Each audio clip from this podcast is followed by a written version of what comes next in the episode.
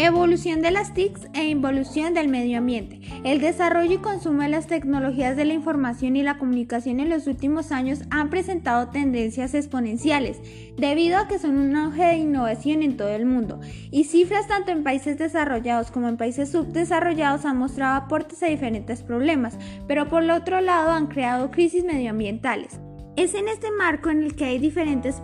posturas que se generan debates sobre la clasificación de este fenómeno como perjudicial o no perjudicial al medio ambiente, a causa del excesivo consumo de recursos y el incremento de dióxido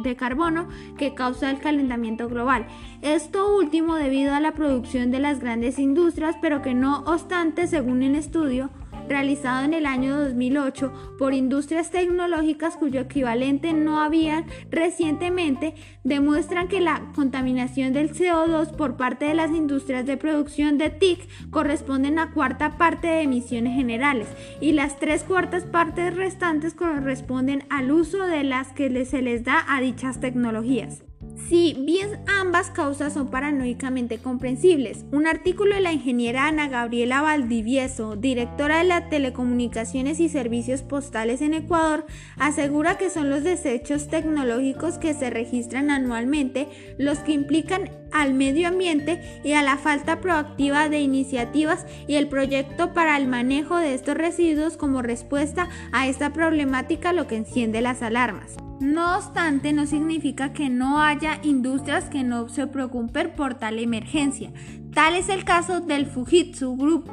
proveedor del servicio de TICS a nivel mundial, que desde el año 2007 lanzó un proyecto denominado Innovación en Políticas Verdes, que busca disminuir la huella de carbono. Dicho proyecto busca reducir el impacto medioambiental en sus equipos tecnológicos. Después de algunos años de este último artículo de Michinori Kutami, director general de la Unidad de Estrategia Corporativa en materia de medio ambiente de Fujitsu, se puede evidenciar hoy en día y más a causa de estos meses de pandemia que convivimos diariamente con las TIC. Un ejemplo claro es en la ciberenseñanza que no solo evita el desgaste de la población humana, sino un alivio a la agresión ambiental que supone la enseñanza tradicional. Thank